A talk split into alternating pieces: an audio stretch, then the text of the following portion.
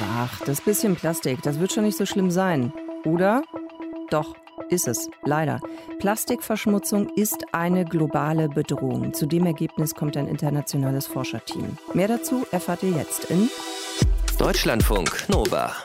Kurz und heute mit Sonja Meschkat. Die Bilder, die kennen wir, glaube ich, alle. Tote Seevögel, in deren Mägen man Plastiktüten entdeckt hat oder Flipflops, die in toten Walen gefunden worden sind. Plastik ist überall und es verändert wichtige Prozesse innerhalb der Natur. Heute haben Forschende dazu eine neue Studie veröffentlicht im Fachmagazin Science. Die WissenschaftlerInnen sagen, das ganze Plastik könnte unsere Umwelt so sehr verändern, dass wir das nicht mehr rückgängig machen können. Also wäre es eben am besten, sofort damit aufzuhören, dass Plastik in die Umwelt gelangt. Annika Janke ist Wissenschaftlerin am Helmholtz-Zentrum für Umweltforschung. Sie hat an der Studie mitgearbeitet und ich habe nachgefragt bei ihr. Frau Janke, wenn Sie sagen, da passieren dann Dinge, die können wir nicht mehr rückgängig machen, was meinen Sie damit? Ja, also insbesondere ist die Plastikverschmutzung in vielen Bereichen der Erde, also vor allem zum Beispiel auch in der marinen Umwelt, nicht wieder rückgängig zu machen. Das heißt, äh, Plastik, was in die Umwelt gelangt, äh, wird dort verbleiben. Es ist sehr, sehr langlebig. Gleichzeitig werden aber auch über lange Zeiträume, also Jahrzehnte bis Jahrhunderte, äh, freie Chemikalien abgegeben, aber auch kleine Partikel, also Mikro- und Nanopartikel, Nanoplastik, Mikroplastik. Und diese befinden sich dann in der marinen Umwelt und dadurch werden deren Konzentrationen steigen. Und dadurch, dass wir das große Plastik nicht entfernen können, können wir das kleinere noch viel weniger aus der Umwelt wieder zurückholen. Was bedeutet das denn dann? Also wir wissen ja, unsere Ozeane nehmen sehr viel CO2 auf. Mm, jetzt haben Sie gerade schon gesagt, wenn so viel Plastik eben dann im Umlauf ist, so nenne ich es jetzt einfach mal, dann stört das eben auch bestimmte Prozesse. Wie genau?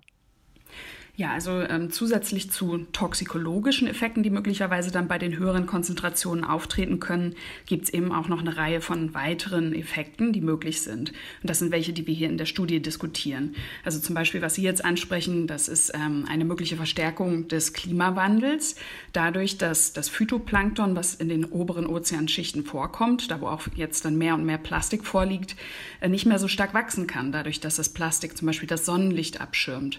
Und dadurch kann das Phytoplankton weniger Kohlenstoffdioxid aus der Atmosphäre aufnehmen und beim Absterben in die Tiefsee transportieren. Welche Effekte gäbe es noch?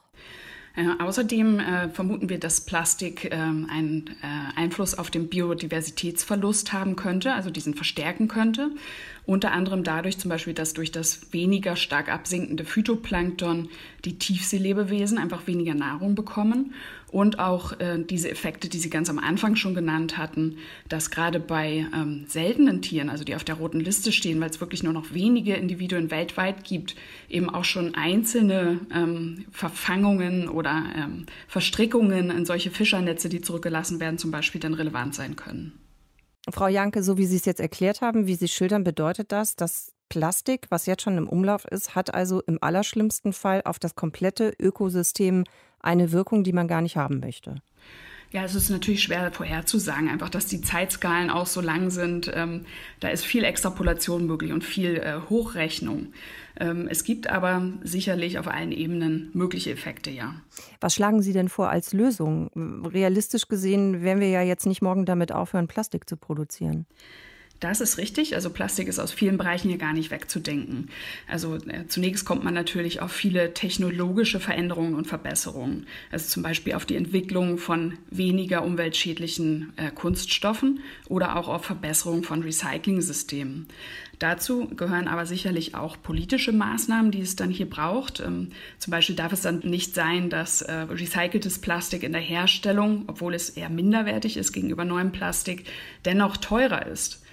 Äh, man muss sicherlich auch eingreifen und den Export von Plastikmüll aus Industriegebieten in äh, Gebiete mit weniger gut entwickelter Abfallbehandlung äh, zu exportieren. Das muss ebenfalls gestoppt werden. Also es gibt ja jetzt äh, ganz neu auch ein Verbot von Einwegplastik, was ab morgen greifen wird. Ähm, das ist natürlich auch mal ein grundlegend guter Ansatz, dadurch, dass es vermeiden wird, äh, dass Plastik überhaupt hergestellt wird, was für den Einmalgebrauch ist, was dann wertlos ist nach diesem Einmalgebrauch und leicht in der Umwelt zurückbleiben kann. Und nicht zuletzt können wir natürlich auch bei uns selber anfangen, denn jeder kann seinen Plastikkonsum einmal überdenken äh, und schauen, dass man mehr auf Mehrwegprodukte geht und insbesondere keinen Plastikmüll in der Umwelt zurücklassen, der dann vielleicht über Flüsse in die Meere gelangen kann. Das viele Plastik in unserer Umwelt kann Effekte auslösen, die wir nicht mehr rückgängig machen können. Zu dem Ergebnis kommt eine aktuelle Studie, an der auch Annika Janke vom Helmholtz Zentrum für Umweltforschung beteiligt war. Danke Ihnen fürs Gespräch. Vielen Dank. Deutschlandfunk Nova. Kurz und heute.